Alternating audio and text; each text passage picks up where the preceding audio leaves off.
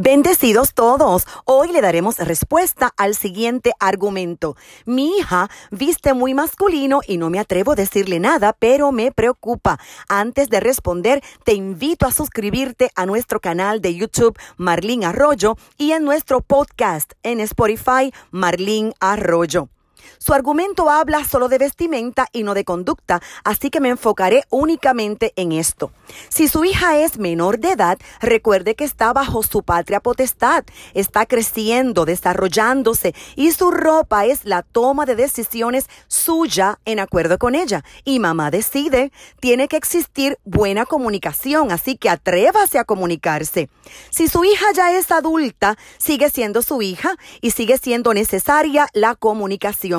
Todas las culturas tienen una idea de lo que significa ser mujer, desde cómo se debe vestir hasta cómo debe hablar y maquillarse, pero hay niñas que no se ajustan al molde de lo femenino, lo que para muchos es inaceptable. Pero el que le gusten las t-shirts, los pantalones, las correas, el color azul, no quiere decir que no sea capaz de ser femenina, de ponerse maquillaje, de que le guste un vestido. Ella debe tener la libertad de utilizar muchos tipos de ropa y accesorios. Te recomiendo que colabores regalándole la ropa que le gusta con toque femenino, por ejemplo. Si es una mujer profesional, se ve hermoso una falda con gabán y una elegante corbata, por ejemplo. Acércate a tu hija, que consideras que viste muy masculino. No le tengas miedo, no comiences el diálogo juzgando. Trabaja con ella en la selección de ropa hermosa, femenina, pero a su gusto y ya verás que ella mantendrá su sana autoestima, amor propio y seguirá desarrollando su potencial. Quiero hacer una aclaración bíblica.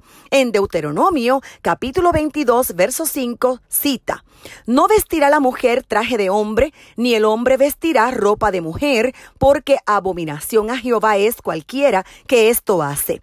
Mucha gente usa este texto para condenar a la mujer que usa pantalones. Pero ¿sabía usted que en la época cuando Moisés escribió esto no existían los pantalones largos?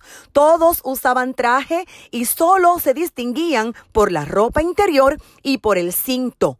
¿Cómo aplicamos este verso bíblico al tiempo actual? Cuando en Escocia los hombres usan falda y no pierden su salvación por eso. Para aplicar un texto bíblico hay que considerar el contexto histórico, porque si no, vamos a tener que volver a la cultura de aquella época y todos a vestirnos con traje largo. En la década de los 60 en Puerto Rico, muchos accesorios que fueron solo para hombres entraron al closet de las mujeres, obviamente con el toque femenino. Y este es nuestro contexto histórico. Lo importante es que su hija sea una honrosa mujer de Dios.